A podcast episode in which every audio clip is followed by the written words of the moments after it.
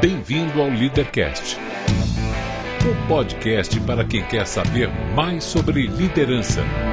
Apresentação: Luciano Pires. Bom dia, boa tarde, boa noite, bem-vindo, bem-vinda a mais um Leadercast, o podcast que trata de liderança e empreendedorismo com gente que faz acontecer. No programa de hoje falo com Augusto Pinto, empreendedor com uma história sensacional de quem constrói a carreira como executivo de grandes empresas e, já maduro, decide partir para um negócio próprio. Aliás, vários negócios.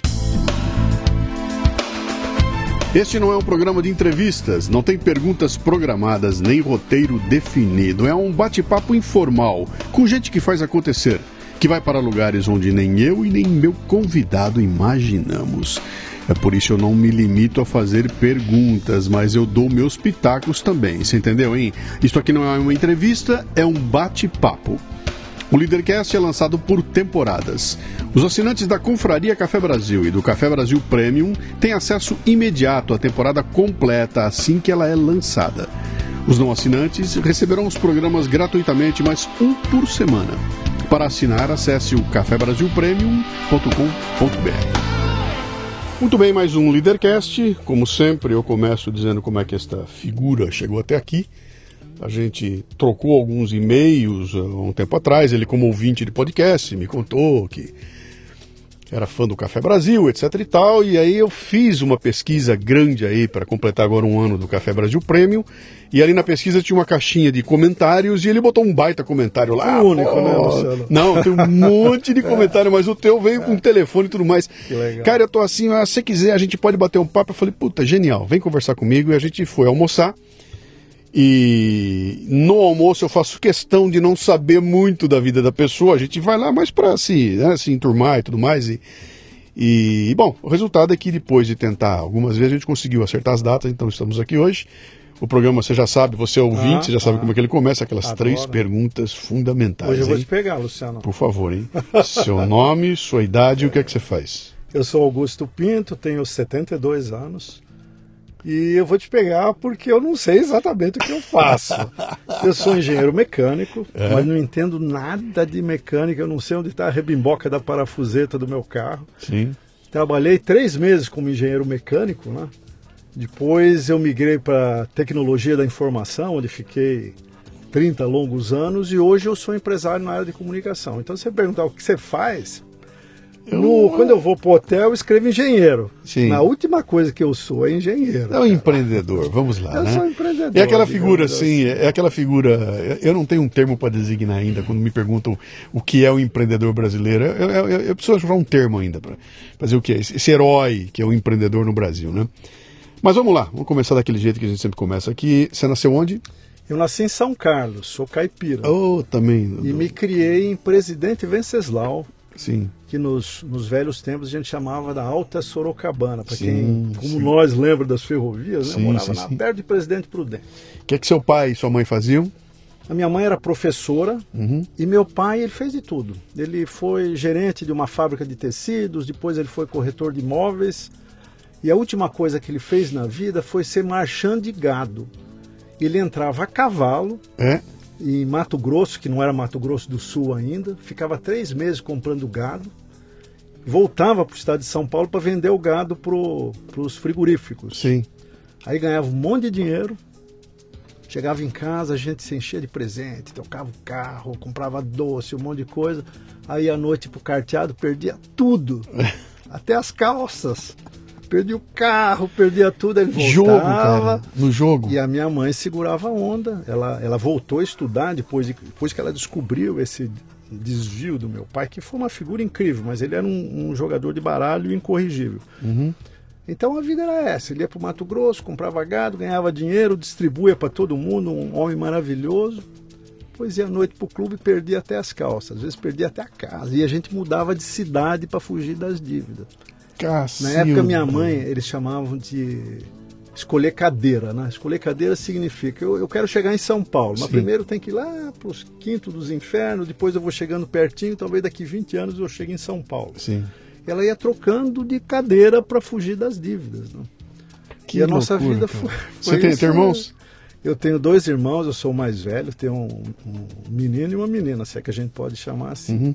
E vocês entendiam, quando crianças, essa, essa, esse desvio do seu pai ou aquilo era, era ininteligível para vocês? Eu, eu vou falar para você, isso só se tornou um problema para mim depois de adulto.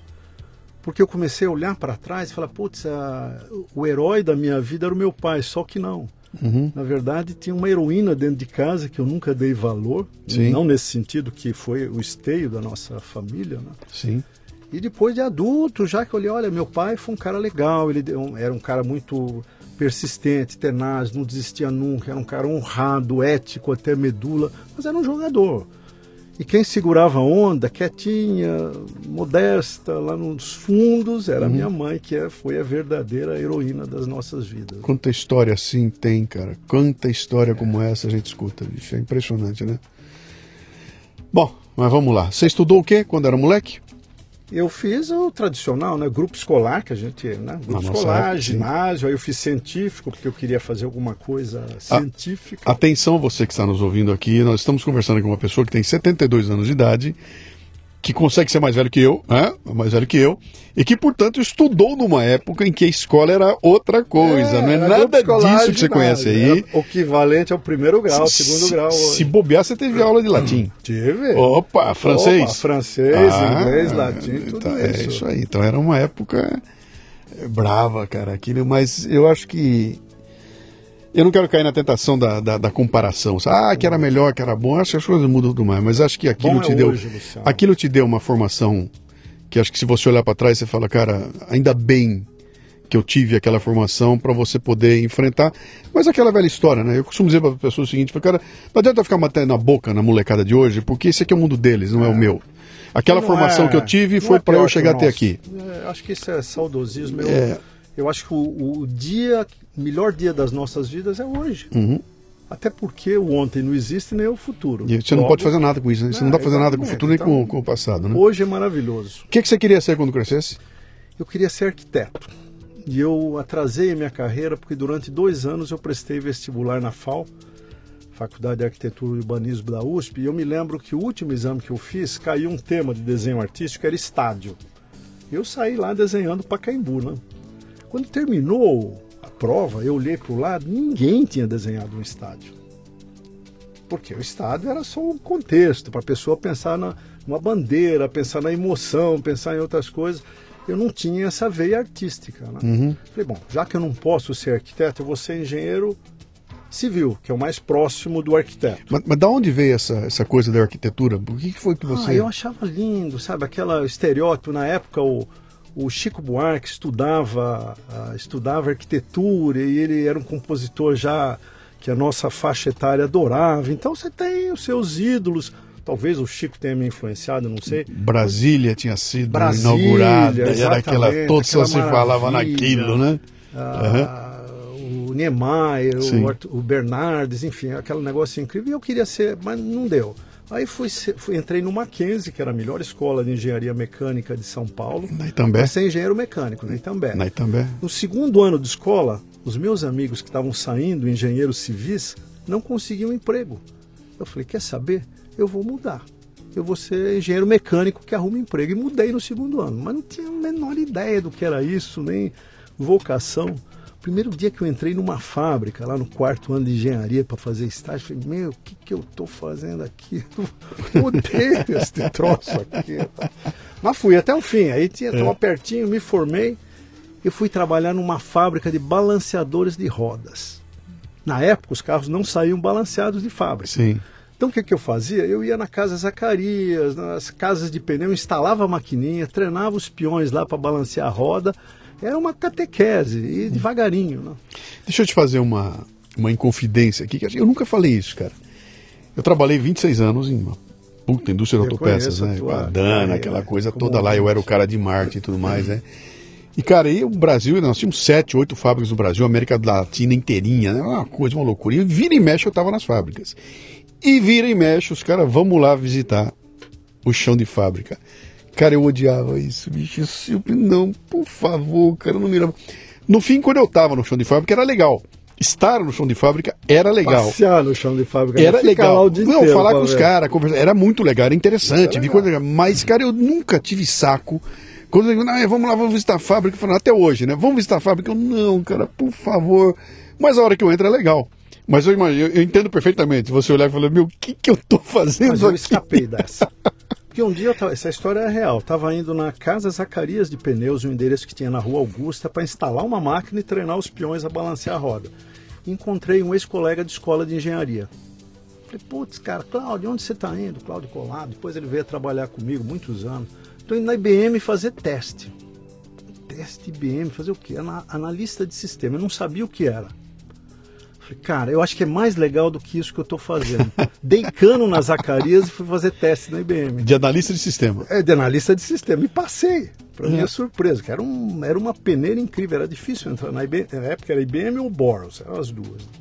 Que virou Unisys depois. Entrei na IBM, onde eu fiquei longos 20 anos. Né? Lá eu fiz de tudo. Lá eu fui analista de sistema, lá eu fui vendedor, pré-venda, gerente de conta, gerente de marketing, gerente de filial.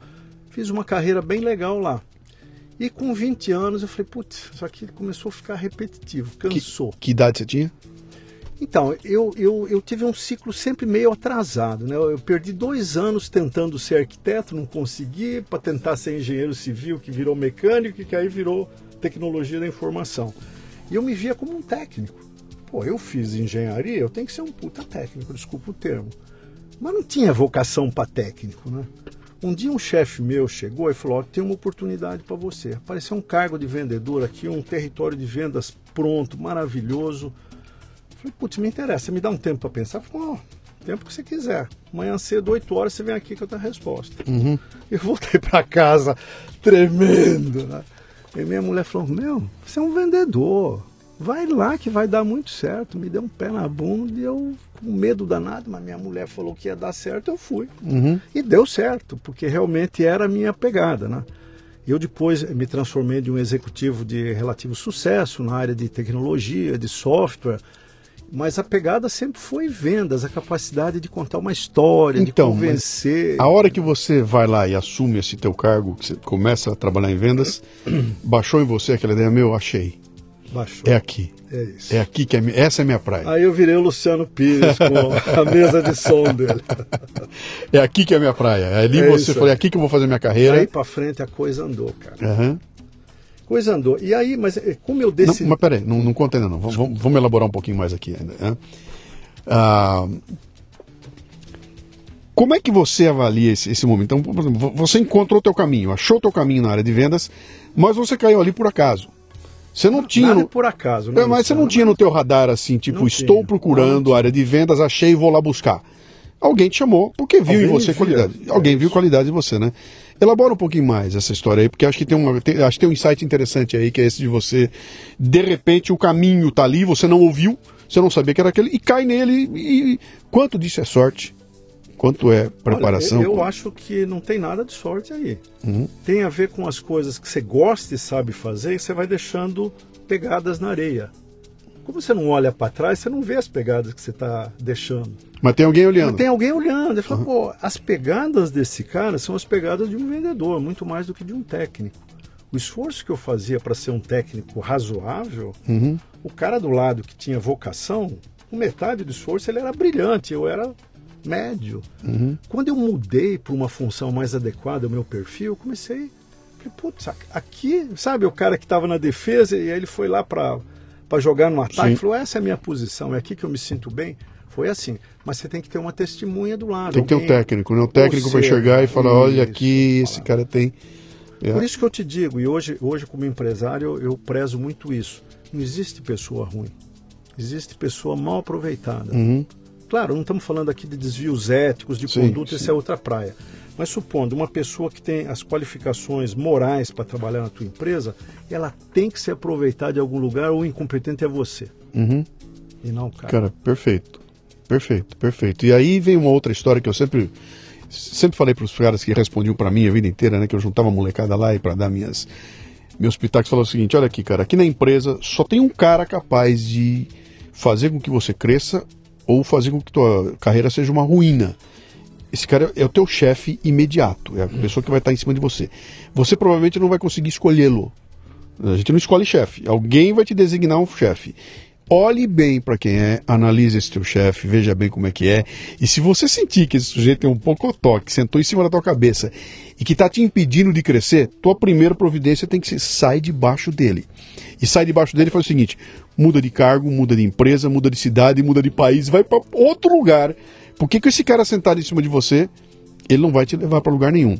No teu caso, tinha um cara que estava te vendo e falou: Meu, esse é. cara tem os talentos para aquele outro lugar, e ele, ele te orientou para talvez até quisesse se, se livrar de você, né? Porque falou o seguinte, olha, como técnico não vai. Isso já me aconteceu. Que é um, é um talento já isso. Já fui promovido dessa maneira, do cara vou te promover para me livrar de você. Esse cara... Que não bateu o santo. Esse cara... E, e, mas esse cara tinha um talento, que ele falou, cara, esse cara não tá indo performando aqui, se foi isso, tá? Não tá performando aqui, mas acha que com essas habilidades dele, ele pode ir muito bem ali. E abre para você um caminho. É. De qualquer forma, você tinha atributos que te levaram para lá. E você falou um negócio para mim aí que é fundamental, quer dizer, tem a pegada da atitude, tem a pegada da moral, né? Do teu comportamento ético, que fala, essas aqui são irrepreensíveis. Não importa o cargo que esse cara vai ter aqui dentro, sem esses atributos básicos aqui, de moral, da atitude, do comprometimento, do comportamento, ele não vai para lugar nenhum, né? O que me leva para outra coisa que eu falar para os meninos também. Falo, vocês pro, dificilmente algum de vocês vai perder emprego por falta de competência técnica. Vocês vão perder emprego por problema de comportamento, atitude e comportamento. A parte técnica a gente treina, a gente ensina. O dinheiro compra, cara. Você consegue treinar. Mas se você não estiver disposto para isso, você vai dançar. Né? Então a, acho que isso fecha um pouco essa coisa de você. Que pegadas eu estou deixando e, e, sabendo que vai ter gente olhando para elas. Né? Então, né? aí talvez valha a gente é, desenhar um pouco melhor essa imagem. Né? Uhum. Quer dizer, de que é constituído o indivíduo? Eu acho que ele é constituído de um lado ético, moral, que é, é o caráter daquela pessoa. Resumidamente, Sim. o caráter. Sim. O caráter é um given. O cara vem daquele jeito. Eu conheço poucas pessoas, eu acho que eu não conheci ninguém, para falar bem a verdade, que mudaram o caráter ao longo da vida. Uhum. Então, quando você contrata um caráter, cara, é aquilo. A outra coisa é o lado é, de capacidade de realização. Uhum. E aí você pode subdividir em duas partes. Uma parte técnica, Sim. que você consegue aprender, mas tem uma parte da entrega que é como você entrega. O quanto você põe de coração, uhum. o quanto você põe de emoção no que você faz. É atitude, né, cara? É uma atitude. Mas não é caráter, porque você, sim, sim, sim, sim caráter sim. já está resolvido. O cara é um bom caráter, mas um cara bom caráter, ele pode ter uma atitude do tipo: me, me diz o que eu tenho que fazer, eu tenho que ir até a página 20, eu vou. E tem aquele cara que corre uma milha extra, uhum. que corre duas milhas extras, que você compra o bolho ele põe três cerejas em cima. Uhum. Esse é o cara. Sim. Muito mais do que o cara que faz o bolo perfeito sim. apenas, entendeu? Sim, sim, Você sabe que teve um outro lance, eu fiz há pouco tempo, eu publiquei um dos sumários, eu não vou me lembrar qual deles foi, onde o cara estava discutindo exatamente essa questão de caráter, ele falava da, do desempenho, dava alguns exemplos de esportistas que arrebentaram, que chegaram no topo, né? Ele dizia o seguinte, cara, você precisa de talento, habilidade, competência para conseguir chegar no topo, mas o que te mantém no topo é o caráter. E ele dava exemplo, ele pegava exemplo, Mike Tyson. O cara chega no topo e só cai do topo por problemas de caráter, né? Pega vários jogadores de futebol, tem um monte de histórias aí que ele fala. Então, para chegar até o topo, você pode crescer da forma que você. Mas só, você só, só se mantém. O caráter não leva no topo. E, né? e, mas só ele te mantém no topo. Mas sem chega o caráter você cai. Vai cair, exatamente. Né? Sem ele, já... totalmente com você. E, e, a gente às vezes releva isso, né? Fala, pô, o caráter, sei lá, vem de casa. Não, levo, eu, não, eu digo assim, as pessoas no dia a dia, eu estou tão preocupado em, me, em, em, desenvolver habilidades, em ficar bom, em treinar nas coisas, que eu esqueço. Hoje eu contrato na minha empresa caráter e atitude. Uhum. O currículo eu, eu, desenvolvo. É como você falou, o dinheiro, o dinheiro compra. Como é que você faz quando você recebe um currículo de quatro páginas? Eu posso te contar, é meio chato aqui para os ouvintes. Por favor. Pergunta que eu faço. Pode. Eu pergunto pro cara o seguinte: você já se fudeu? não, então passa daqui 10 anos. Por quê? Porque um cara que não se ferrou ainda. É. É, não é que eu despreze o cara júnior, mesmo um cara júnior, ele já tem que ter experimentado o sabor da derrota, entendeu? De, de, tentar fazer de um jeito, não claro. dá certo, ele experimenta de outro até dar certo. Então, eu valorizo mais as derrotas de um currículo do que as, né? as cicatrizes, cicatrizes do que os grandes louros da vitória. Porque Sim. se o cara tiver cicatriz, tiver caráter e atitude, Sim. ele vai ter os louros. E vai ser comigo, na minha empresa. Uhum.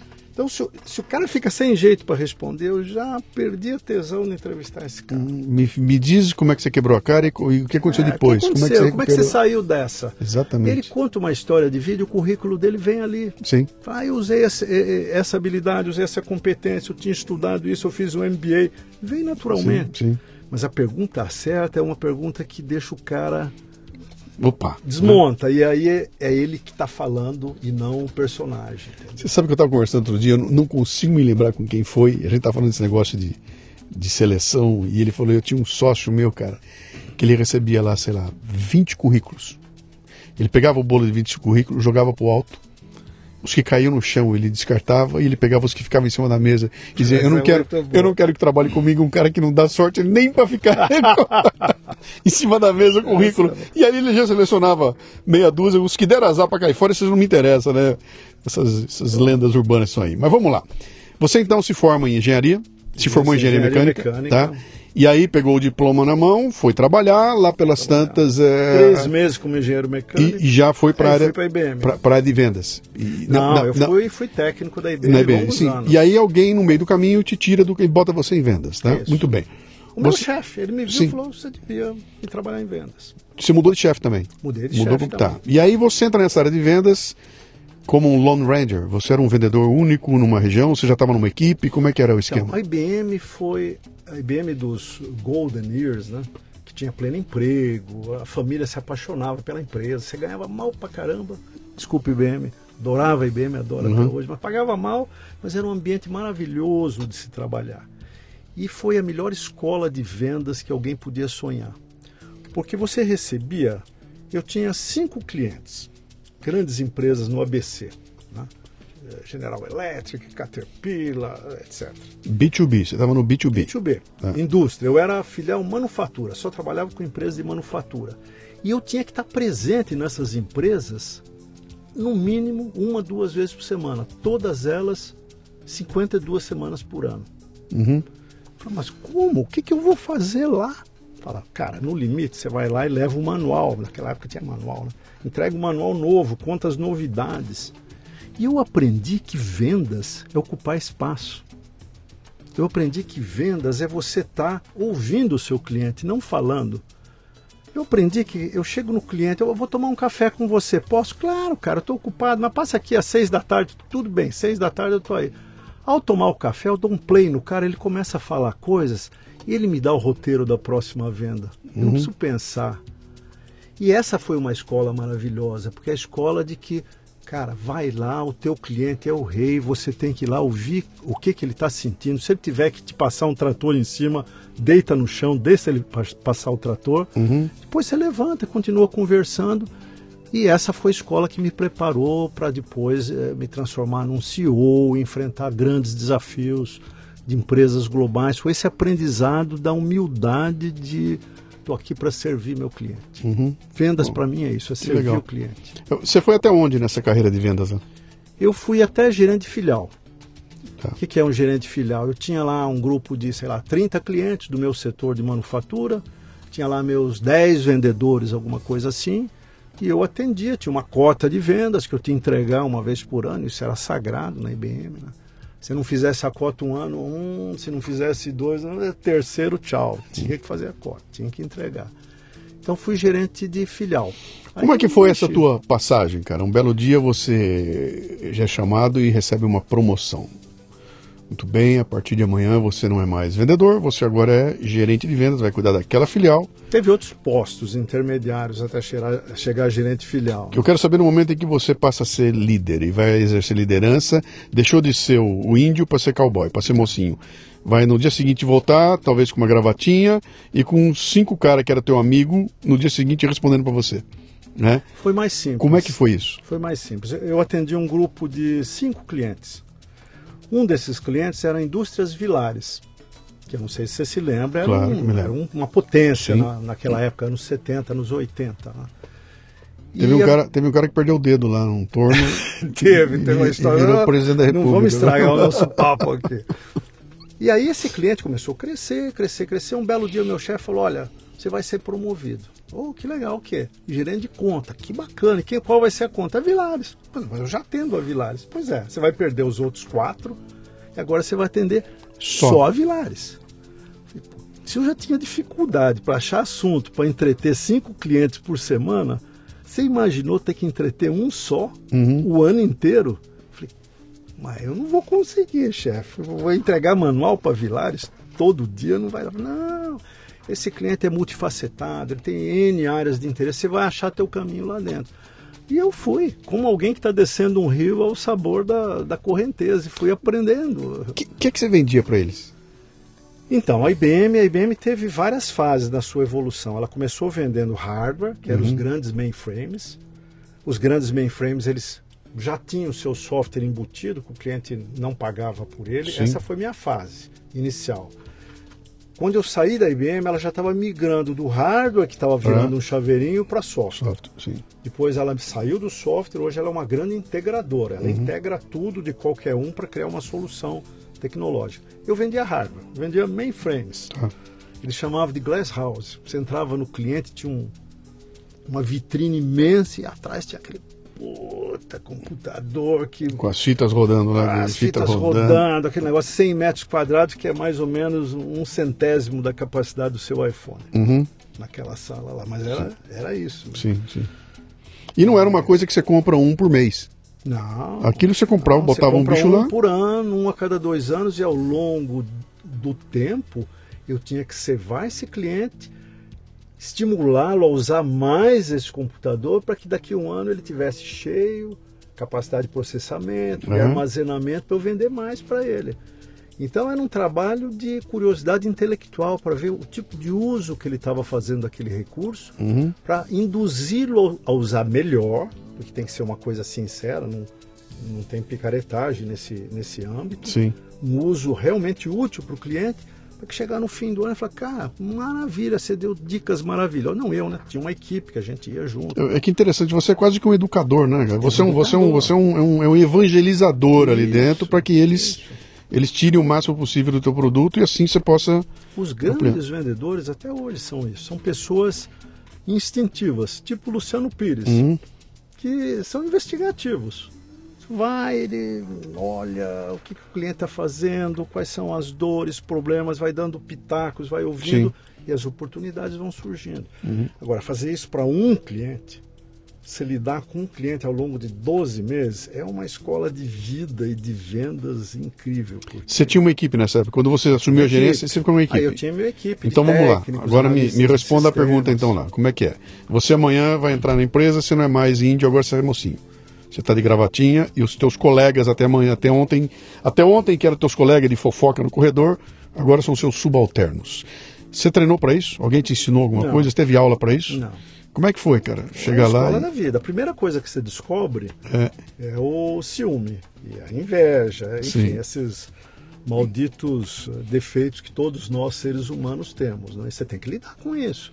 Aquele cara que você ia almoçar todo dia, no dia seguinte você fala, ô Zé, vamos almoçar, tá na hora, meio de meio. Não, hoje não posso. Tô na... No dia seguinte, de novo, o Zé não gosta mais de mim. Uhum. Não, não é que ele não gosta mais de você, ele está te colocando num outro, numa outro compartimento. Né? Sim. Agora você é um gerente e eu não sou. Sim. E aí cabe a você descer do teu compartimento e mostrar para o Zé que você continua sendo o mesmo cara de sempre, o mesmo amigo. Então isso passa. Uhum. Mas num primeiro momento você tem que lidar com a discriminação que vem de baixo para cima. É a tal da hierarquia social, né? É. Que você queira ou não queira, a vida acaba te levando para isso, né? Ou se você depende de quem você se aproxima, depende do caixinho de colocam você, tem uma hierarquia. Você não consegue quebrar isso, né? Fala, não, ela sempre existe. Agora é o chefe. Eu já não posso mais falar para ele as mesmas coisas que eu falava aqui porque ele está ele, ele tá ele tá navegando em outras águas. Você começa a ser né? uma referência, né, Luciano? Sim. À medida que você vai subindo numa carreira, você tem que se dar conta que você está sendo observado cada vez por mais pessoas. Uhum. Então, cada palavra que sai da tua boca, cada atitude, você tem que começar a pensar um pouco mais. Uhum. Mas você me perguntou da minha primeira promoção. Na sua primeira promoção, você leva um bocado de ingenuidade para o compartimento de cima. Sim. E você paga um preço por isso. Aí na segunda promoção você é um pouco mais Sim. político, um pouco mais diplomata, até que você aprende o jogo do poder como é. Agora, o que você não pode levar para o andar de cima é a arrogância. Quanto mais humildade você levar para o andar de cima, mais chance você tem de ter uma carreira de sucesso.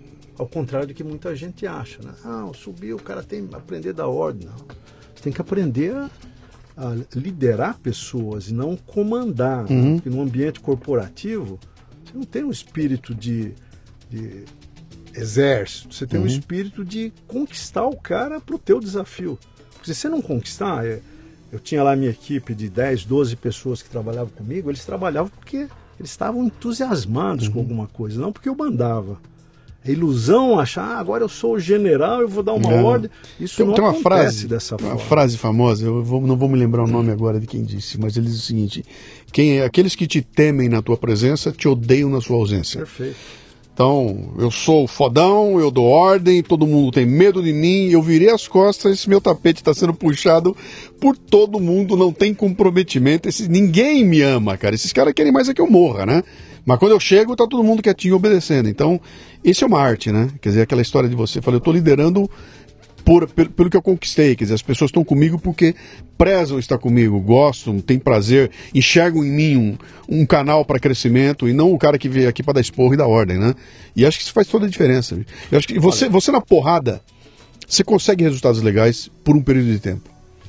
Mas você não consegue sustentabilidade nisso, cara, sabe? Ou até você não vai conseguir manter embaixo de você pessoas que, que, Existe que você uma, pode contar. uma teoria da administração, uma teoria antiga, eu não lembro o autor, por isso que eu não vou dar o crédito aqui que ele diz o seguinte: é, os grupos de pessoas no âmbito profissional começam como bandos. Sim. E eles viram grupos, até que um dia eles vão virar um time. O time tem força de, de, de, de pensamento coletivo. O time ele dá retorno para a empresa em termos de formas melhor de fazer o trabalho que ele foi orientado a fazer através de ordem no estágio 1. Uhum. O chefe tem que acompanhar essa evolução. Quando ele chega no nível mais alto, ele é descartável. E ele tem que ter essa consciência. Sim. Que ele é apenas um facilitador, porque o time tem vida própria. Quando você está no estágio 1 do bando, você tem que ser sargento. Sim. Agora, esse discernimento eu tenho hoje. Sim. É, depois descobri que havia uma teoria por trás disso, né? No começo você, você sente, olha, aqui eu acho que eu vou ter que dizer, vai por aqui, que esse caminho é o que faz sentido. Uhum. À medida que o seu time vai maturando, você vai tirando a mão, tirando a mão, de repente, uma orquestra. Uhum. Se o maestro da Orquestra Sinfônica Brasileira virar de costas, a orquestra continua tocando. Uhum. É claro que o maestro, eu não estou diminuindo o papel do maestro, ele, ele faz a diferença. Sim, mas é, é, é mérito dele ela tocar é bem assim, é mérito dele. dele, claro. E nem sempre foi assim. Provavelmente Sim. no começo era um bando de Zé Mané, cada um tocando num tempo diferente, uhum. que ele foi. Mas quando chegou lá no fim, ele já é descartável. Uhum. Esse é o grande chefe. É o cara que chega naquele ponto e fala: Olha, eu estou pronto para uma promoção, porque aqui eu não posso fazer mais nada. Eu já, já montei uma equipe perfeita, um processo que funciona de maneira fluida, maravilhosa. Next. Uhum. Qual é o próximo desafio? Sim. E aí tem que ter uma fome para isso, né? Você tem que ter a fome para isso. Tem uma fome né? e tem que... que ter alguém que vê as pegadas no chão que sim, eu mencionei no começo sim. e fala, olha, esse cara está pronto para um Dá próximo um salto. desafio. Sim, sim. É assim que funciona, cara. Meritocracia, uma porrada de coisa que está envolvida aí. Me, me fala uma coisa, quando é que você encerra essa tua passagem como funcionário de uma grande empresa para para se não, não não sei se foi na IBM que foi, foi. de lá você Meus virou um empreendedor foi isso? Não aí eu tive a, a, a, fase filé mignon da minha carreira foram os anos 90 onde me tornei um um CEO de, de grandes empresas de software. Eu, eu, nesse, nessa década modéstia à parte eu fui referência. Eu, eu, me lembro que em 1997 a associação dos headhunters uhum considerou que eu era o executivo mais valioso do mercado de TI daquela Bom, década. Você estava à frente de que empresa? Eu estava à frente da SAP. SAP. SAP Brasil, claro, que é empresa sim. de software. Sim, sim. Mas eu queria te contar uma coisa antes disso. Né? Eu tive sete empregos na minha vida e me demiti de seis deles no auge do sucesso de carreira, inclusive uhum. na IBM. Eu estava, apesar de estar num ciclo atrasado de carreira, estava fazendo bastante sucesso. Me demiti no seis. Que me enchi da situação, me cansei, achei que estava virando mesmice, ou tinha um chefe que me enchia o saco, enfim, me demiti seis vezes. O sétimo e último, 2001, eu fui demitido. Uhum. Fui demitido pelo cara que era o dono global da empresa, que era o meu chefe, uma empresa na época de 4 bilhões de dólares. Que, né? que empresa era?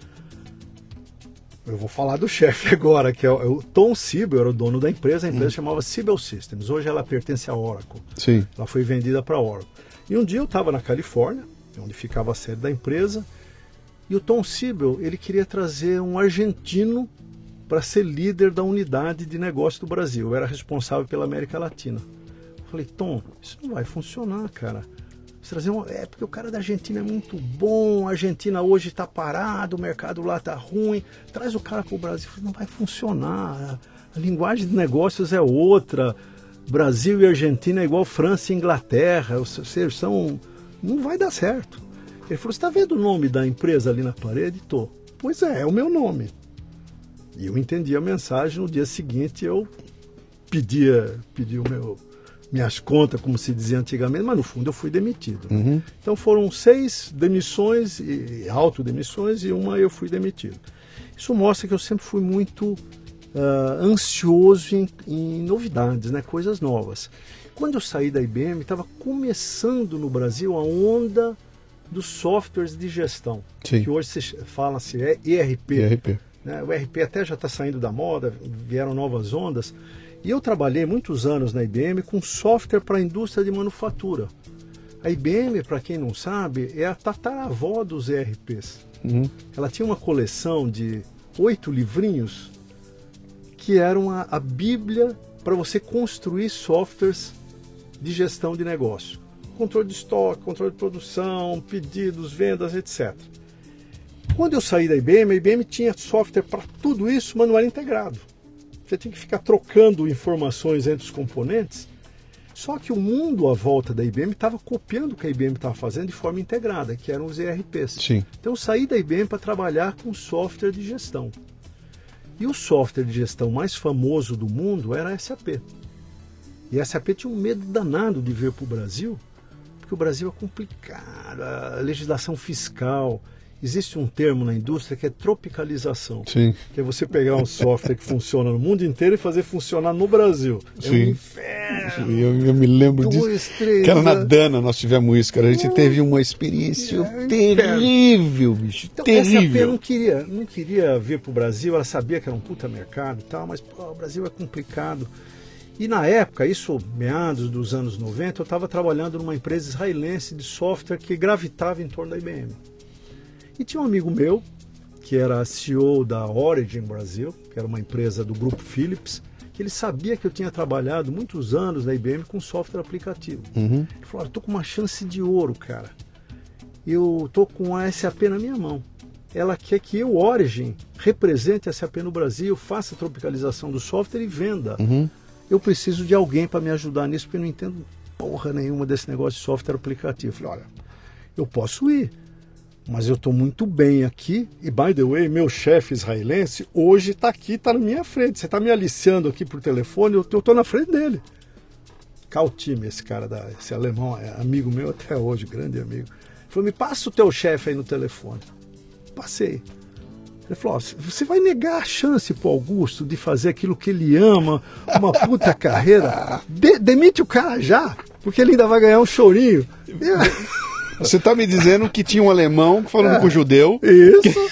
E convenceu o judeu a me demitir para eu ir trabalhar com o alemão e trazer o SAP para o É. Brasil. Essa é a história que aconteceu.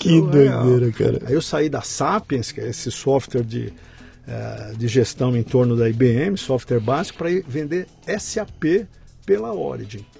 E eu fiquei dois anos na Origin tentando tropicalizar o software.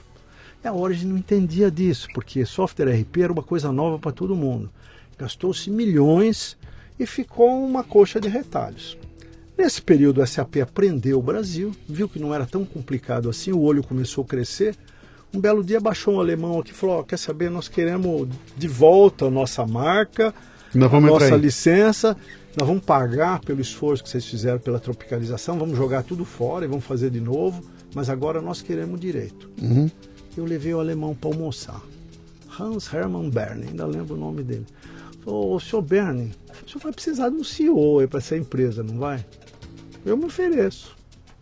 Ele falou: Ó, eu topo se você ajudar a separar a boiada. Você tem um monte de consultores lá na Origin, você tem vendedores, pré-venda, você vai escolher o filé mignon e nós vamos levar para constituir a SAP. Eu falei: deixa comigo. Você se vendeu então pro, Não, pro, aí eu fui lá pro meu, pro alemão? meu, meu chefe alemão na Origin, falei: Ó, a SAP vai levar. Sim. Ela já decidiu que não vai mais deixar, que ela vai fazer tudo de novo. E eles estão me pedindo para que algumas pessoas talentosas vão constituir o core de partido da SAP. Você me autoriza a escolher esses nomes? Ele falou: se eu não te autorizar, os caras vão de qualquer Vão jeito. levar igual. É. Então vai com Deus. Por isso que esse cara continua meu amigo, que é um cara maravilhoso, Caltino. Legal. Eu escolhi sete pessoas. Quando eu saí da SAP, no ano eh, 1999, tinha 600 pessoas. Eu levei sete, eu e mais seis. E construiu essa. E aí nós começamos e construímos a SAP e foi um, um sucesso Que legal. fenomenal. Uhum. Centenas de clientes e foi uma referência. Porque o Brasil, normalmente, ele é alguma coisa tipo 1, 2% do mercado global. Nós conseguimos, eu não me lembro das cifras exatamente, mas se é alguma coisa tipo 5% do mercado global, um- fora completamente dos padrões. Né? Sucesso muito Uhum. Que grande. idade você tinha? É, eu saí da SAP com 52 anos, mais ou menos. Aí eu ainda fui para uma outra empresa, mais dois anos como VP. Eu Já, já, é- já era um cara maduro. Aos 52 anos você já está pensando virei empresário em aos algumas 55. coisas. Então, isso agora, agora vai ficar bom aqui. Agora o bicho vai pegar aqui, né? Você foi de lá para outra empresa? É por, eu ela- por, ser por que, que você saiu? Por que, que você saiu da SAP? Cara, de novo eu vou contar uma história aqui interessante. É. Tinha um amigo meu que dizia que o, o alto executivo, o CEO, o C-Level, é um pobre que anda de classe executiva, ganha um baita salário, e o dia que se aposenta vai ter dificuldade de pagar um bom plano de saúde. Né? Uhum. Isso estava na minha cabeça, porque você com bônus, com. Você ganha dinheiro, você vai- pode até ter uma velhice confortável, mas você não vai ficar bem de vida com, com salário de executivo, com bônus que você ganha. E na época, a gente estava vivendo, fim dos anos 90, o boom da internet, a bolha da internet. As ações de empresas da internet, elas valorizavam num ano um negócio que você falava, ah, não é possível, 100, 200, 300%. Sim. E tinha uma empresa, que foi essa última empresa, a única que me demitiu, a, a Cibel Systems, que tinha um software que estava bombando, ela era queridinha do mercado, ela vendia CRM, software para relacionamento com o cliente, não vendia RP. Uhum. Eu não entendia nada de CRM. Mas a Cibel sabia da minha história na SAP. Essa altura, meu último cargo na SAP já era América Latina, e eles me convidaram para ir desenvolver um negócio da Cibel na América Latina. Falei, putz, será que eu vou? Estou aqui, meu chefe disse, cara, salário em aberto, bônus, o que você pedir, você não vai sair. Falei, não, eu não vou sair por dinheiro, vou sair por ações. Agora eu quero fazer minha independência financeira.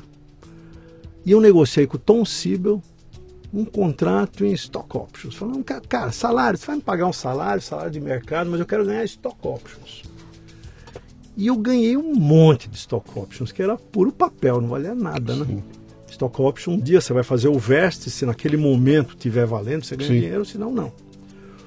Um ano depois, que um ano e meio depois que eu estava na Cibel, os papéis estavam no auge, no pico, e eu fiz o meu, tinha direito a dois vestes, um em dezembro um, e um em, em março de 2001. De dezembro eu peguei no pico. O de março já estava começando a cair, mas ainda assim foi muito legal. Uhum. Aí tinha um em junho. E eu estava tendendo a vender em junho. Mas o cara que cuidava lá dos meus papéis falou: Cara, você vai, pode, vai ganhar muito mais dinheiro. Lembra que você ganhou em dezembro? Eu esperei mais um mês, virou poeira, Virou virou, zero pó, explodiu a bolha da Sim. internet. Mas ali eu fiz meu pé de meia. Então esse meu último step como executivo foi um step de alto risco, que eu troquei salário por ações. né? Uhum. Acabou valendo Mas a pena acabou, acabou que valeu, né? que eu, eh, foi um aprendizado incrível. A empresa era uma empresa super dinâmica, tinha um modo de trabalhar muito diferente da SAP e eu consegui ainda fazer um pé de meia. Tinha um bichinho dentro de você te cutucando para dizer, tá na hora de eu tocar meu próprio negócio, de eu ser Tinha. dono do meu negócio, de eu ser, adormecido. de eu meter as caras para virar um empreendedor. Você estava pensando nisso? Tava. Tava porque eh, nos anos todos que eu passei na SAP, eu observava as pessoas e via que elas chegavam aos 50 anos uma espécie de é, bloqueio. O que, que, eu vou fazer agora? Eu vou ser, fazer mais do mesmo? Eu já fui CEO, eu vou ser CEO de novo de uma outra empresa. E aí, depois que você passa dos 50, os ciclos vão começando a encurtar. Uhum. Se você tinha um ciclo de 10 anos aos 40, aos 50 você tem um de 5. E se você tiver 55, o cara está te contratando para um job para resolver um problema, porque o que ele quer mesmo é ter um CEO ali de 38 anos, sub 40. E as pessoas. Ah, eu tinha consciência a, disso. A bolsa escrotal perde elasticidade e você não tem mais saco, né? você não tem mais saco. Cara, eu dormia com o celular embaixo do travesseiro no Vibracol. Uhum para fazer call de, de, pipeline de vendas às três da manhã com o Tom Sibel, porque ele queria alinhar o Brasil com o Japão. Sim. No mesmo call. E para não acordar minha mulher, eu ficava com o celular na mão embaixo do travesseiro. Tocava, eu corria lá no, na sala para fazer um call de vendas às que três dureza, da manhã. Né? Fazia bate e volta para Califórnia. Pegar um avião aqui, ia até Los Angeles, alugava um carro. Aliás, ia de Los Angeles, São Francisco, alugava um carro, descia até a, uma hora de viagem até a sede de São Mateus, sede da Cibel, tomava um banho, ia para o escritório, trabalhava até o fim do dia, voltava à noite, pegava um red eye em Chicago, voltava para o Brasil e minha mesa estava entulhada. Uhum. E aí trabalhava sábado e domingo, meus últimos dois anos de vida foram isso. reuni tipo 3 milhões de milhas da American Airlines, uma loucura. Vivia no avião, uhum. não, não, vi meus filhos crescerem. Falei, chega, agora eu vou cuidar da minha vida. Você se arrepende disso? Não, eu penso não nesse, nesse não, esse, esse termo aí. Não vi meus filhos crescerem. Quando você pensa nisso, o que, que bate em você? Olha, na verdade, assim, se eu for responder de forma é, que talvez os ouvintes queiram que eu responda de uma forma politicamente correta, eu deveria dizer, ah, me arrependo muito, eu devia ter dado atenção aos meus filhos, à minha esposa, barará. Mas, de fato, tem um momento na vida que se você optou por, por, por aprender alguma coisa, por ir fundo em alguma coisa, você paga um preço com o seu tempo. Não dá para fazer tudo ao mesmo tempo, entendeu? Uhum. Então, qualquer um que tem uma carreira de sucesso, ele pagou um preço por isso. Agora, é a história da qualidade do tempo. Né? O tempo que eu passava aqui no Brasil, eu ia no teatro com meus filhos, aquele, sabe, teatrinho de domingo, chatésimo, lá na Bela sim, Vista, sim, sim, levar no Parque de Ibirapuera, ensinar a andar de bicicleta. Todos os micos fui eu que fiz da minha família. Uhum. Mas tinha pouco tempo para os micos. Era o tempo que eu tinha. Tem uma eu ficava corrente. em casa à noite, eu não ia ver jogo de futebol. Tem uma corrente. Ver... Tem uma corrente hoje aí no mercado que é já de algum tempo, que são assim, digamos, uma corrente mais humanista, mais romântica, mais é, para ficar na, no, no, que gosta de falar Dona Marina, mais sonhática, né? Que prega essa, esse equilíbrio da vida, que nós temos que viver uma vida equilibrada, equilíbrio da família, com a empresa, como se fosse possível você ter uma vida perfeitamente equilibrada. Ou seja, eu, eu serei essa pessoa extremamente bem sucedida profissionalmente e também serei bem sucedido como pai de família e também bem sucedido uh, em todos os, os, os segmentos. Aquela história dos sete pratinhos, né? Eu tenho sete pratinhos rodando e consigo manter os sete ao mesmo tempo, nenhum deles é, cai, etc e tal. Você acha que isso é possível? Ou, ou, ou, essa realidade que você acabou de falar aí, de você pagar um preço pelo sucesso é uma coisa que o mundo como está hoje, a tecnologia que está aí, torna isso possível ou isso é só sonho, cara? Não, não mudou nada. Não mudou nada. Eu continuo é, muito presente hum. na indústria de tecnologia. A maior parte dos meus clientes são dessa indústria. Essa é uma indústria pequena no Brasil, todo mundo se conhece. Não mudou nada. A pressão continua a mesma, tá? Uhum. Agora, respondendo a tua pergunta, são duas coisas distintas. Uma é distribuição do tempo. A outra é sucesso em vários âmbitos da tua vida. Uhum. Eu, eu tenho um, um, lema que diz o seguinte: o cara que diz que não tem tempo é um cara que não sabe gerenciar prioridade. E quem não sabe gerenciar prioridade é fracassado. Uhum. Então, na verdade, o teu desafio é gerenciar o tempo para você conseguir fazer esporte, para você conseguir ler, ir no cinema, namorar com a tua mulher, cuidar dos seus filhos e trabalhar que nem um animal. Dá para fazer. Uhum. Só que o tempo que vai sobrar para a família, para o cinema, para o livro, para essas outras coisas é menor do que o tempo que você vai gastar construindo tua carreira. Mas pode ser um tempo de extrema qualidade. O que eu não concordo é você sair de férias uma semaninha, que é o que te sobrou no ano, e tá lá trabalhando, tá com o notebook na mão. Não, está de férias. Qualidade total daquele tempo para tua esposa, para teus filhos, para tua família. Uhum. Você vai no cinema, assiste o filme. O, o grande problema é a gente misturar a estação. Não é a quantidade de tempo que você dedica, porque esse tempo vai mudando ao longo da vida, né? Tem uma fase da vida que você tem que gastar mais tempo estudando, trabalhando, construindo uma carreira e depois vai, vai invertendo. Hoje, por exemplo, já há uns 5, 6 anos eu não trabalho às sextas-feiras. Então isso me dá uma qualidade de vida espetacular. Eu desço para a praia na, no contrafluxo, volto no domingo de manhã. Nem sempre foi assim. Uhum. Eu conquistei isso. Agora, os quatro dias que eu trabalho na empresa é pé embaixo. Eu não, sabe, não vacilo. Almoço em meia hora, eu trabalho concentradamente. Então é questão de gestão de tempo. Dizer que você está naquela tua fase, primeiro terço, segundo terço da carreira, dividindo o seu tempo em três partes iguais, mentira, senhor ouvinte. Estou falando olhando o retrovisor. E estou falando olhando os caras que estão fazendo sucesso hoje no mercado. Mas dá para ter sucesso nos vários âmbitos se você der é, a sua atenção integral a cada momento que você está vivendo. Qualidade do momento, Qualidade. né? e, não, e não a quantidade Não, dele. Eu estou né? aqui. Eu vou sair daqui hoje. Eu tenho mais dois compromissos no final do dia. E eu não- te juro, por eu não estou pensando nesse compromisso. Uhum. Se o nosso papo aqui durar cinco horas e eu vou depois ligar para o cliente pedir desculpa, dizer, olha, o compromisso anterior estava tão bom, eu estava tão envolvido que eu não podia cortar. E é assim que eu penso, entendeu? E aí Sim. dá tempo para tudo. Sim. Hoje eu faço esporte cinco vezes por semana, eu leio dois livros por vez, eu, eu vejo todas as séries do Netflix, tiro férias rigorosamente todo Escuta ano. podcast, cara. Escuto podcast correndo, correndo, essa é a dica. Melhor horário é, na academia ou correndo. Então dá tempo para tudo. Agora, sabe, é, é a história do chinês dos pratinhos mesmo. De vez em quando quebra um. Uhum. Mas se não quebrar, significa que você não é um chinês bom de pratinho. Uhum. Ou não tem a coragem para girar sete ao mesmo tempo.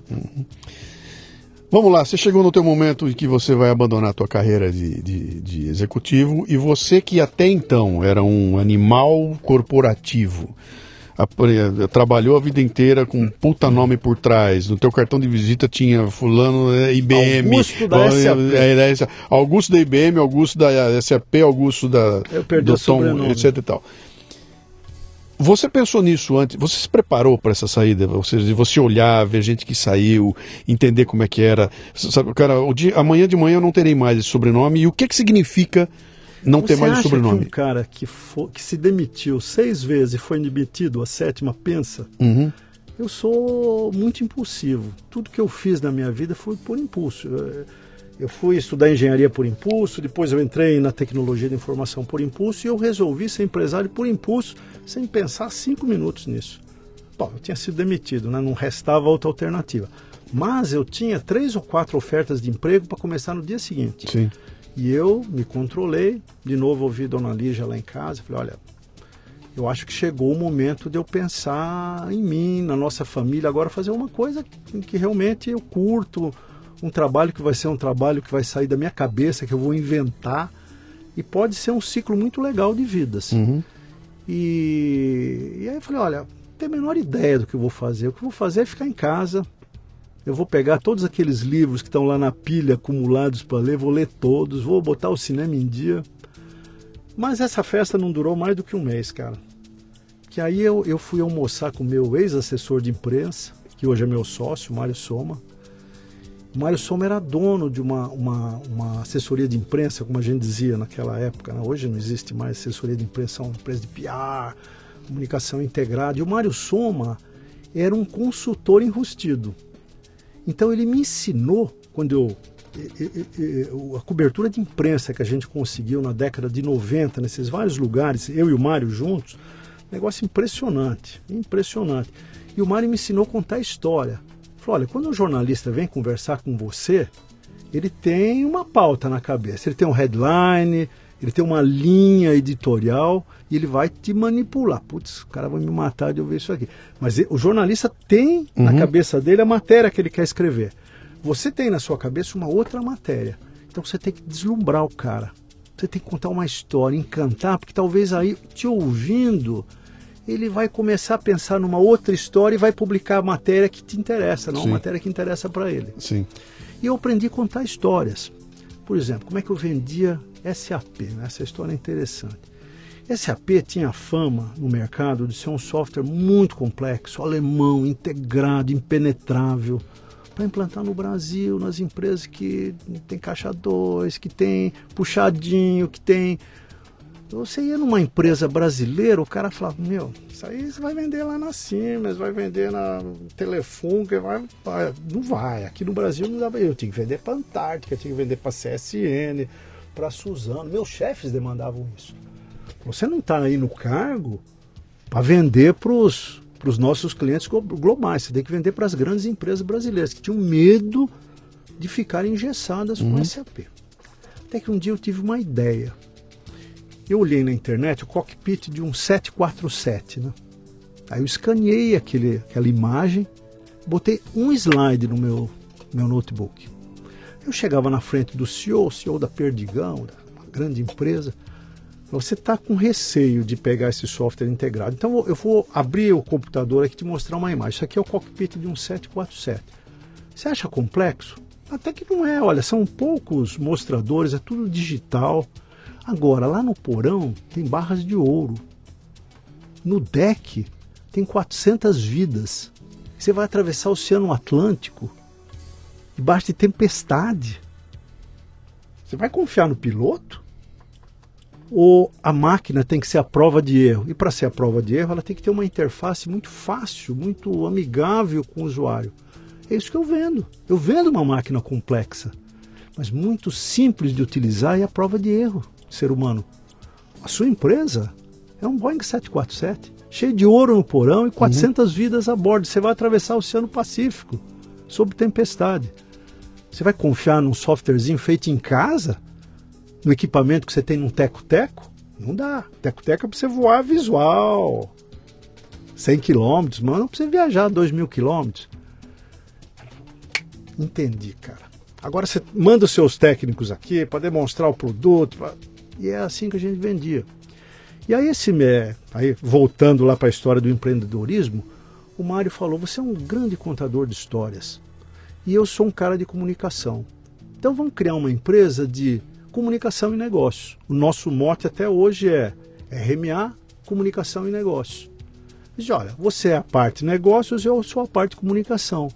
E nós vamos trabalhar nesse âmbito de empresas de TI, ajudando a traduzir o valor das marcas para o mercado, contando histórias legais.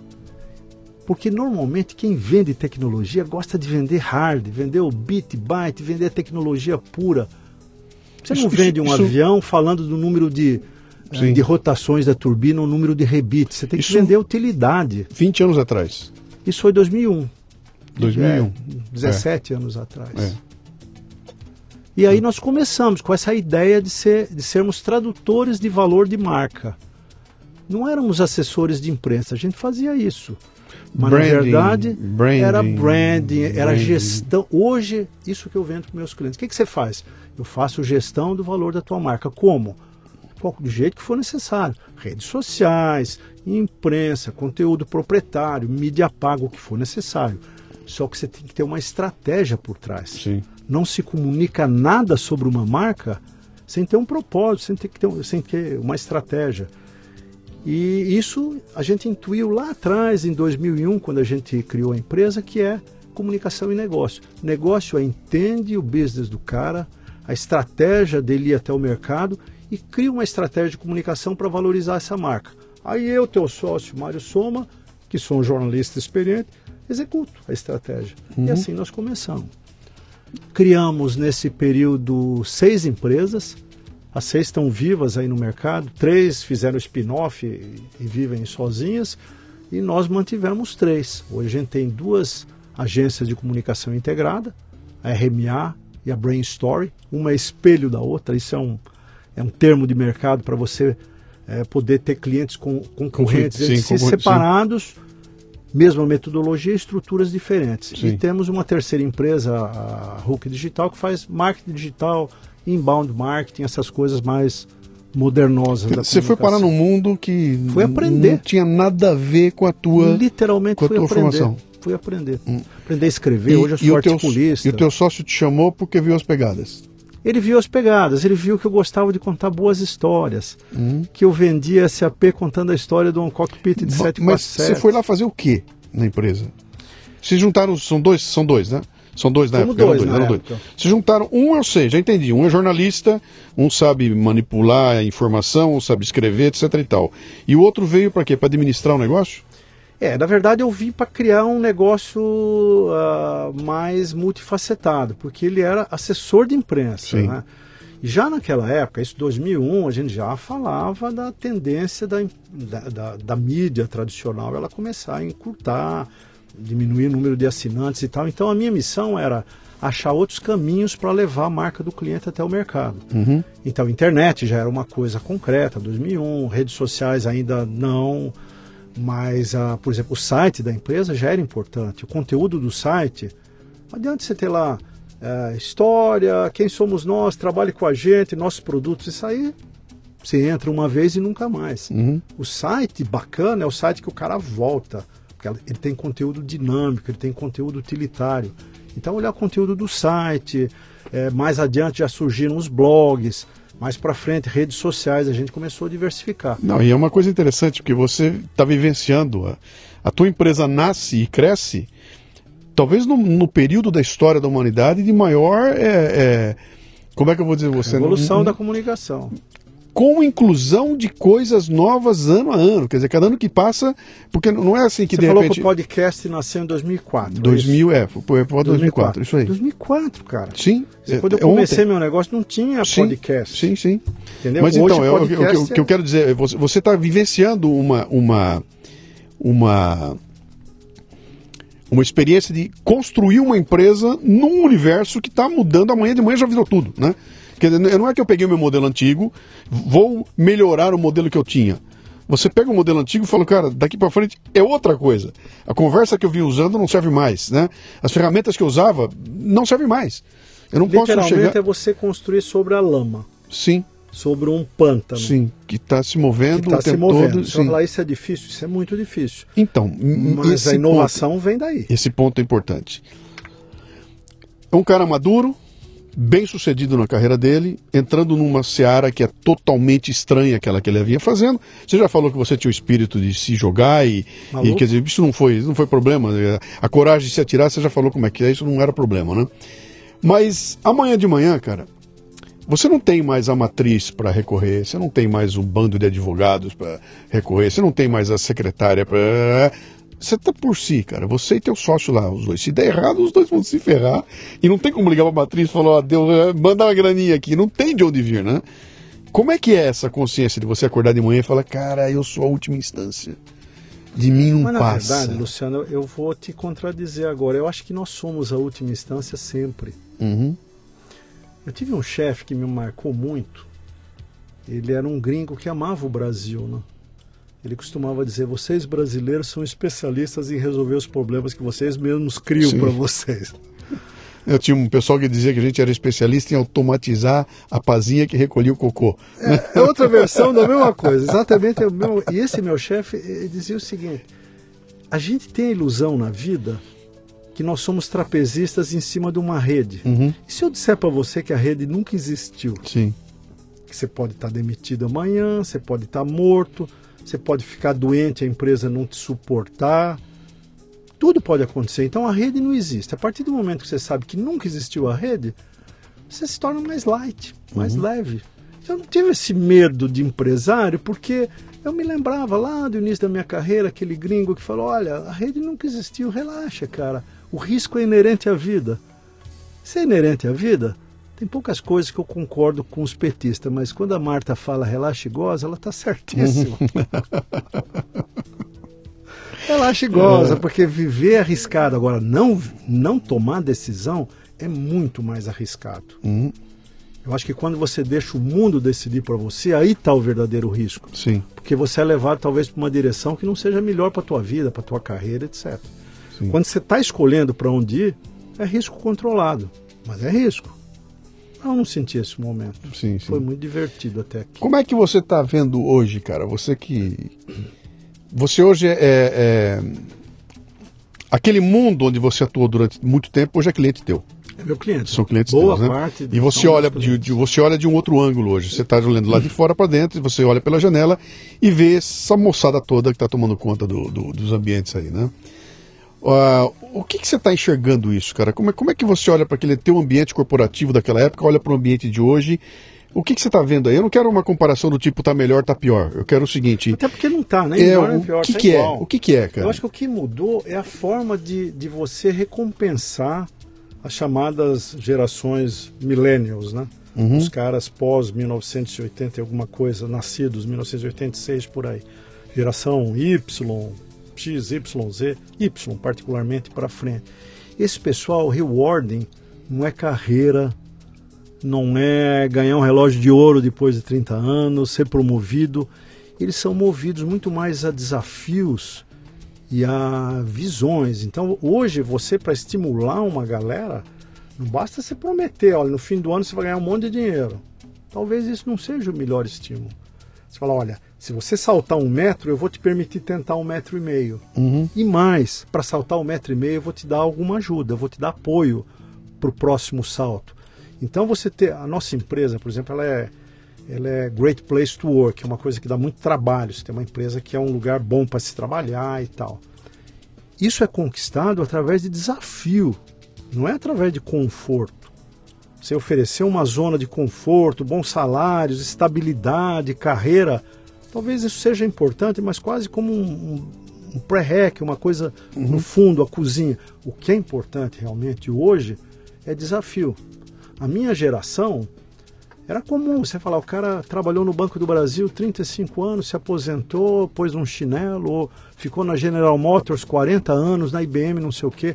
Hoje, um cara que dura muito numa empresa, fica 5, 6, porque a curiosidade intelectual, o sonho de vivenciar aquilo que eu fiz lá, algumas loucuras da minha vida, é o dia a dia dessa geração hoje. Eles não, não tiveram a paciência que eu tive de ficar 20 longos anos numa empresa maravilhosa, mas eu fiquei 20 anos. Hoje o cara fica 6, 5 e muda.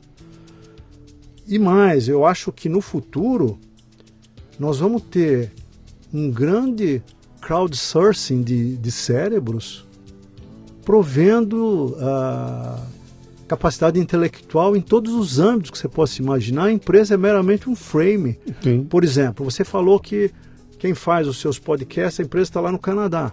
Os caras que fazem os sites em cima da nossa plataforma de inbound marketing, tem um que está no México e outro que está na Índia. Uhum. E, e não sei nem quem são os caras, e tudo Sim. bem, entendeu? sim. Aí vem blockchain, tecnologias de, que facilitam a integração global.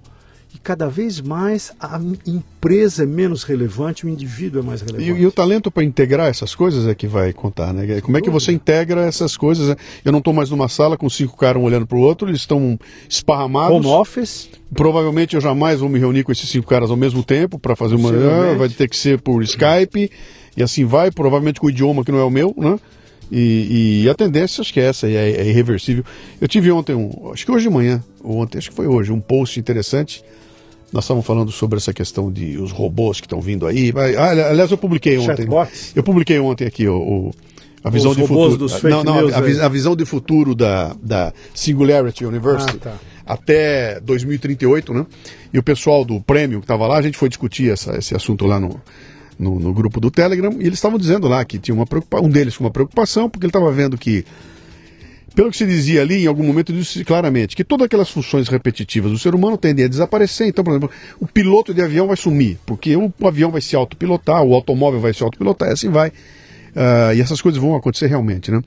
E ele dizia o seguinte, não cara. criativas vão sumir. né? É, ou de repetição, né? Aquelas coisas não repetitivas, criativas, né? essencialmente. E, e ele o seguinte, cara, isso pode ser um baita problema porque tem um contingente muito grande no mundo fazendo isso, que a hora que essas, essas posições desaparecerem, para onde vai esse povo? Nem todo esse povo tem condição de dar um salto para uma atitude de atividade mais, mais, digamos assim, criativa, e nós vamos ter um baita problema aí de desemprego no meio do caminho, então alguém vai na hora de botar o Você robô. acredita Sim, nisso? pois é. É, Então, eu quero chegar no, no ponto que eu queria falar com você, né? Eu não acredito. Primeira, primeira, primeira resposta que eu dei para um dos caras foi o seguinte aqui. Falei, cara, quando eu entrei no mercado automotivo em 1982, a Volkswagen tinha uma indústria, cara, com, sei lá, acho que chegou no, quando chegou no, no, pico, a Volkswagen devia ter, sei lá, 70 mil funcionários na fábrica dela. Era uma das maiores coisas do mundo que tinha lá. Era uma fábrica com 70 mil. Hoje, a Volkswagen deve ter 15 mil. Onde foram parar os 55, os 60 mil que desapareceram? Nesse período todo, em 30 anos, 60 mil caras sumiram. Perderam o emprego na Volkswagen e ficaram só 15 mil.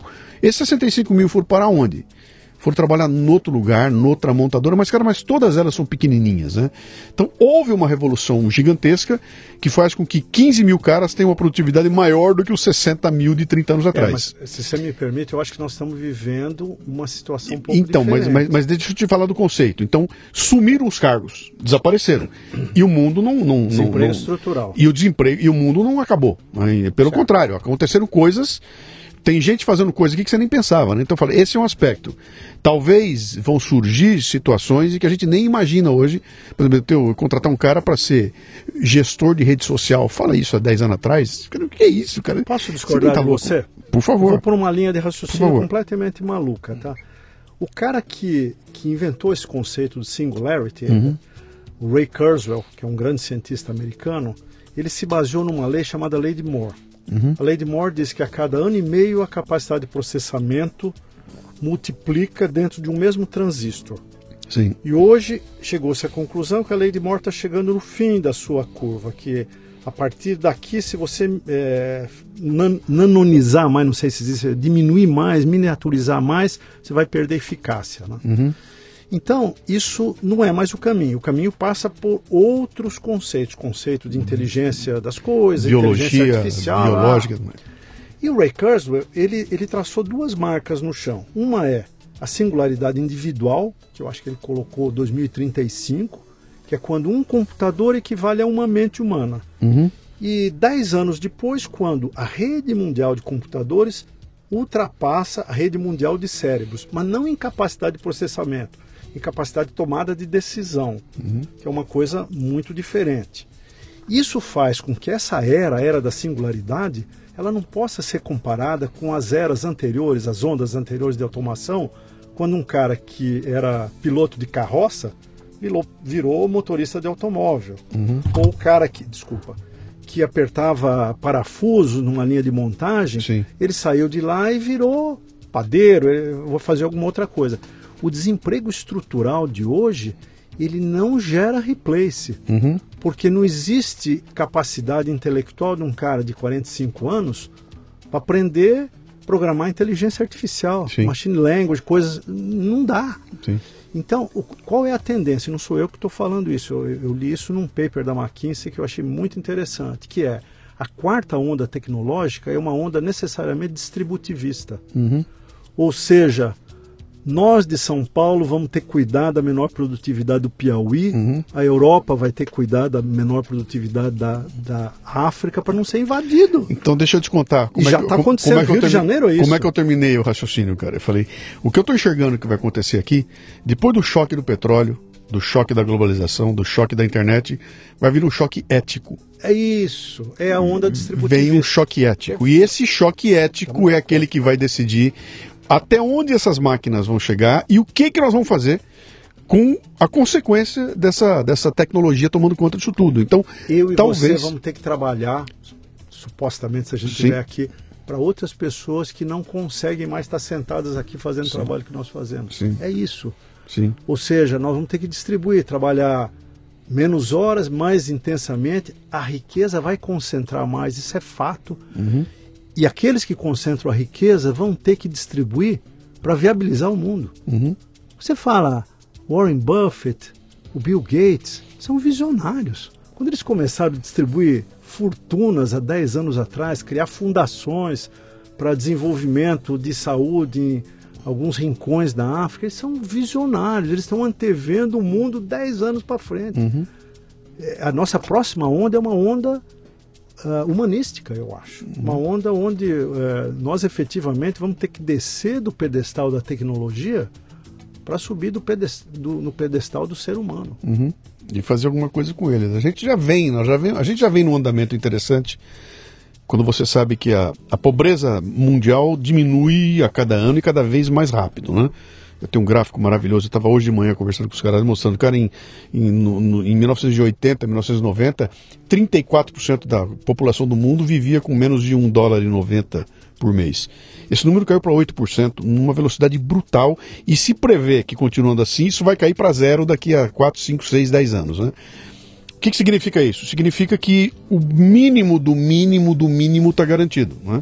E que, embora tenha um cara ganhando 12 bilhões, a turma que antigamente estava na miséria e não tinha sapato para usar, agora já tem um sapato, né? E que esse patamar vai subindo cada vez mais. E talvez aí então nasça um novo tipo de negócio, né? Tem um outro business que é, é aquele que vai tomar conta que dessa é o base da distribuição, Isso. porque hoje esse distributivismo ele está acontecendo de maneira natural, intuitiva, sem regras vai chegar um momento que a grana vai concentrar tanto no topo da pirâmide uhum. que nós vamos ter que planejar a distribuição para manter as camadas de baixo bem atendidas e operacionais, fazendo, sendo úteis para a sociedade, se motivando, criando família. Até porque esse cara que é tem um essa desafio. grana toda aí, ele precisa criar consumidores, cara. Exatamente. Ele precisa Exatamente. criar consumidores, né? E aí é que vem outra coisa interessante, quer dizer, os computadores devem cair de preço barbaramente, todo mundo vai ter um tablet, a tecnologia vai ser trabalhada de forma a chegar nesse povo todo. Então, aquela história do índio de pé no chão, no meio da selva, passando fome, esse cara vai ter um celular lá vai chegar o celular e esse celular vai ser o contato dele para começar a fazer esse processo Agora, de. Defina de, tecnologia. Né? Nós estamos no estúdio, para quem não sabe, o Luciano tem um estúdiozinho aqui maneiro, incrível, tem é. de tudo aqui dentro. Mas possivelmente, se eu for pensar no que você investiu no teu estúdio e o valor do conteúdo que você produz, uhum. você é a tecnologia. É, é, é na, na, verdade, essa tecnologia que eu estou dizendo para você são esses gadgets todos que me permitem. Nada, cara. Não, mas espera um pouquinho, mas pera um pouquinho, pera um pouquinho. Um, um, um processo que consiga me colocar em contato com você, ele tem o seu valor. A minha, a minha ideia é maravilhosa, a tua ideia é maravilhosa. Um sistema que me coloque em contato com você. Mas é, é aí que o que eu estou querendo dizer é o seguinte: a inteligência por trás de tudo isso é que tem valor. Você falar, pô, um computador, uma ilha de edição, Sim. uma rede, essas coisas tendem a virar chaveirinho. Tende sim, a virar sim. poeira. Foi o que eu falei, o índio vai receber Isso. um lá e ele Mas vai estar conectado com o mundo. Por trás disso aí vai ter uma tecnologia tão potente na uhum. forma de software, na forma de cloud computing, de recursos de viabilizar essa tecnologia é, é, o índio no meio da selva, é o Boeing, isso é que tem valor. É o Boeing que você falou. É isso aí. É o tal do Boeing Entendeu? que você falou. Uhum. Quer dizer, mas, mas não, o que eu estou querendo dizer não é isso não. Uhum. O que eu estou uhum. querendo dizer é que no futuro o valor não é o avião, o valor é o transporte. Sim, sim, sim. No futuro você vai dizer, pô, sim. te levar do ponto A para o ponto B, seja num Boeing é ou efeito, a pé, é, é efeito, isso que vale. É o efeito Uber. É o efeito Uber. É o efeito Uber. É o que me interessa é me coloque onde eu preciso é estar. Pronto. Se eu, eu, vou com o meu carro, ou vou de Uber, vou de Uber, cara, me coloque onde eu quero da estar. Da forma mais eficaz. Exatamente. É, isso, é, é aí que está a coisa. É outro mundo. Não estamos preparados para ele, para esse mundo, eu acho. E nós dois ainda, com 60, 70 anos de idade, cara passando por esse processo em que, cara, eu estou deixando de ter coisas para passar a usufruir coisas, deixando de valorizar ter a coisa para passar a valorizar usufruir a coisa. Pegando, olhando para minha coleção de DVD e Os falando, cara, do Bozarello lá. Que, que, que eu vou fazer com meus DVD, cara? Tô ocupando espaço lá em casa, eu vou jogar essa merda não fora toda. Ainda? Porra, cara. Então lá, é, tem umas duas caixas aqui com 800 CDs, o que, que eu faço com isso, cara? no Spotify desde o primeiro Pois dia. é, bicho, entendeu? Então, a, a, a eu, eu, isso que tinha valor, cara. Eu conseguia valorizar. Eu pegava uma caixinha de plástico, né? Pegava, eu levava, ela mostrava você, não olha o meu DVD, acabou. Não mais. Agora é alguma coisa que está no ar. Então, tem uma mudança. Aliás, eu passei por isso um tempo atrás, né? Quando eu eu, eu, fui, eu, eu, fui tomar a decisão lá de. de mudei para São Paulo, estou morando aqui a 60 metros da minha casa, etc. e tal, vou vender meus carros. Né? A coisa mais difícil foi mudar o meu mindset para dizer eu não tenho mais.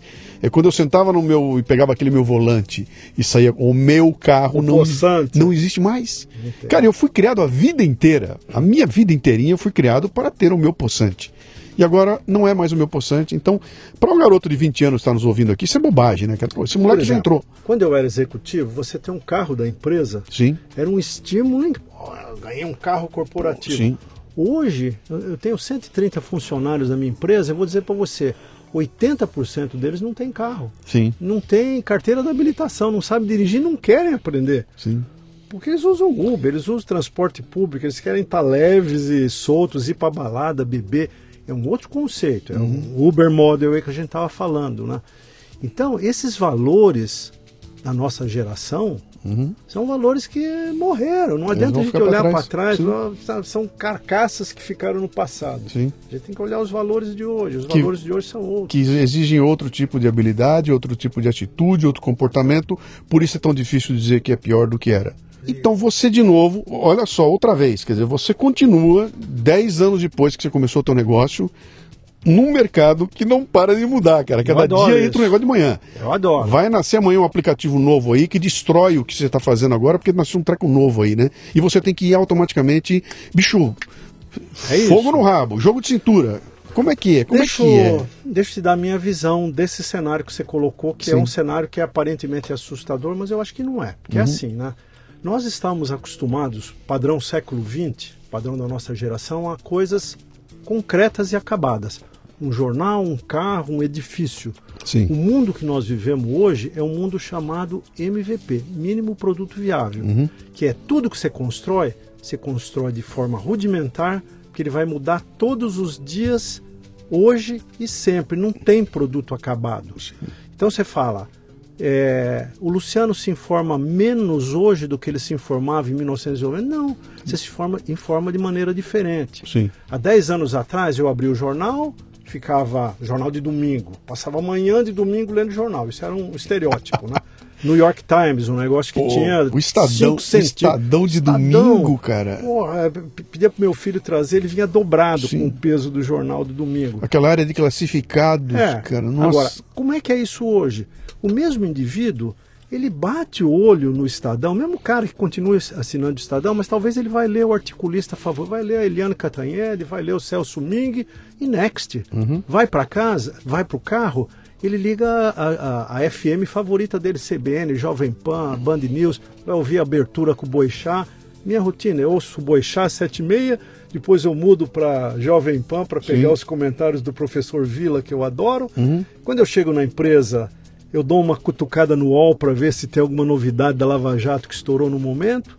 Às três da tarde eu entro no esporte interativo para filar as quartas de finais da Champions League que está passando. Uhum. No elevador eu olho as notícias que estão saindo no momento. E à tarde, quando eu ligo o Jornal Nacional, está tudo requentado. Não preciso ver o Jornal Nacional. Sim. Então, a maneira como a gente se informa está mudando. Você usa blogs, você entra no Medium, você entra no Papo de Homem, você entra no Terra, blá blá blá. Mas a quantidade de informações aumentou, o formato que você pode consumir mudou. Eu entro no Café Brasil, eu posso escolher o mesmo tema na forma de e-book, na forma de podcast, de videocast, ou eu posso ver um compacto, depois decidir se eu quero ver. Uhum. Isso enriqueceu, não empobreceu. Sim. E a gente fala que a mídia está acabando. Não, a mídia está trocando de pena. Só que antes ela trocava de pena a cada 10 anos, hoje ela troca de pena todo dia. Isso é bom. A dinâmica do mundo hoje é a dinâmica do MVP. Você sabe qual o core da minha empresa hoje? Qual é? BI.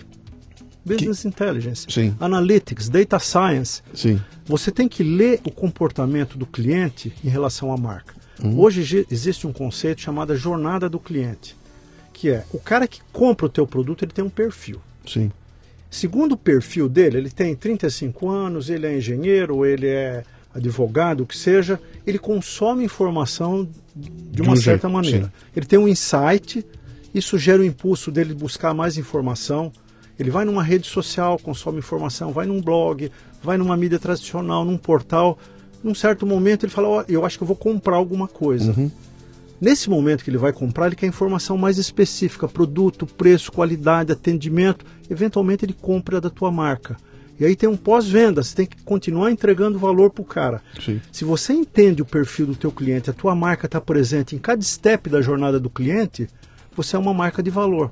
Senão você está morto. Simples assim. Uma agência de comunicação hoje tem que entender perfis de cliente, que a gente chama de personas, desenhar o roteiro desse cara consumindo informação em relação à tua marca. E a sua marca tem que ser uma marca com propósito, uma marca útil que provê conteúdo de valor ao longo de toda a jornada. essas marcas serão as marcas líderes. E quando você pensa assim, não me importa se vai ser no Faustão, se vai ser Não. no UOL, Não. se é outro sistema É que apareceu amanhã, tiver. porque é só um veículo que você vai usar. Exatamente. É uma ferramenta que você vai acabar usando É ali, isso. né? O que você vai ter que ter é gente, e, e como trabalhando com você, uns moleque capaz de entender esse novo aplicativo maluco que chegou aqui, que, cara, não sei como é que funciona isso. Você, lembra que nós estamos falando lá no negócio do vídeo, né? Que, que linguagem?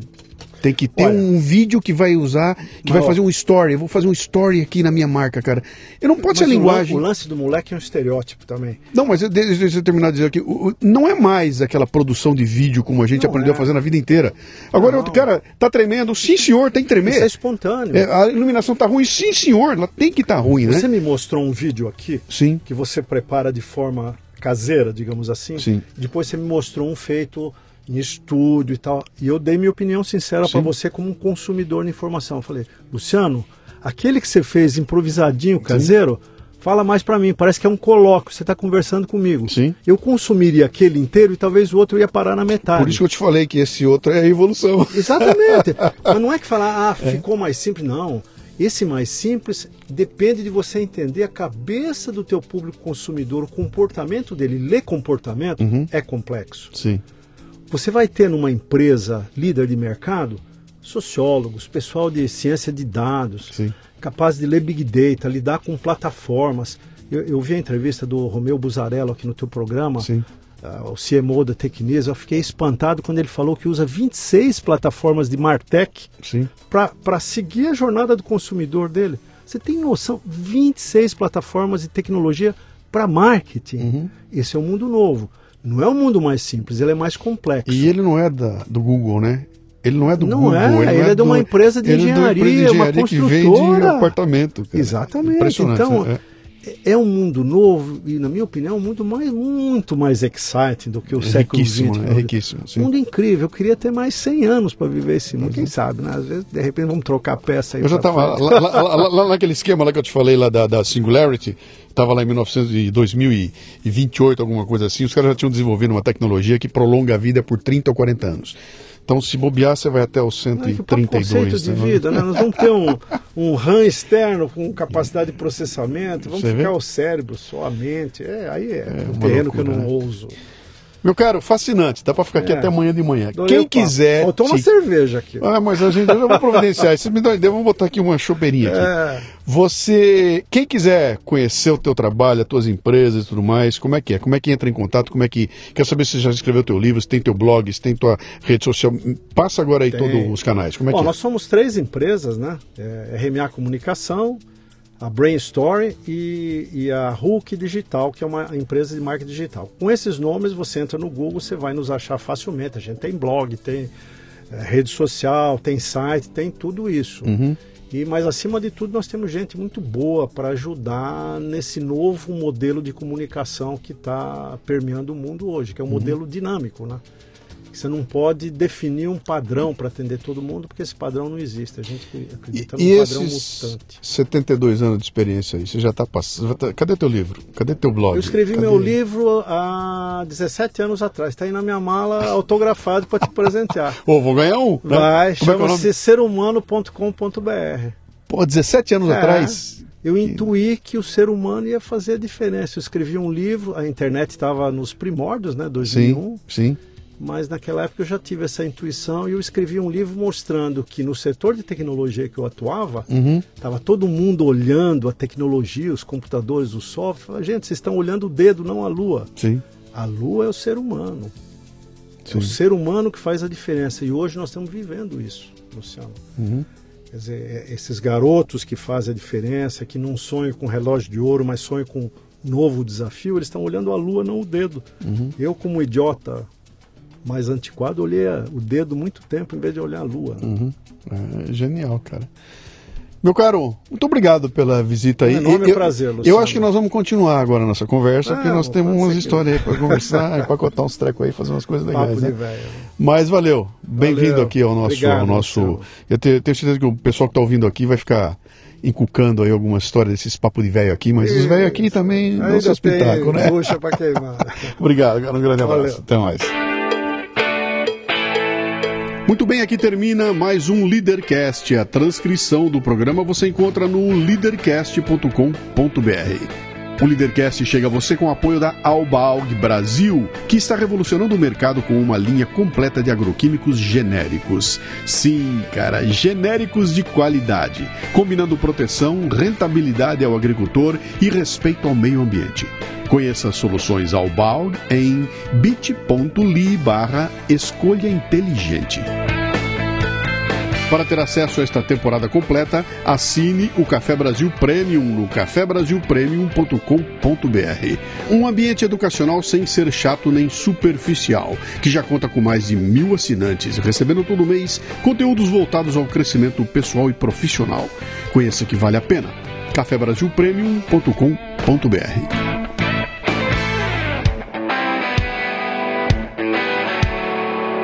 Você ouviu o Leadercast com Luciano Pires. Mais uma isca intelectual do Café Brasil. Acompanhe os programas pelo portal cafebrasil.com.br.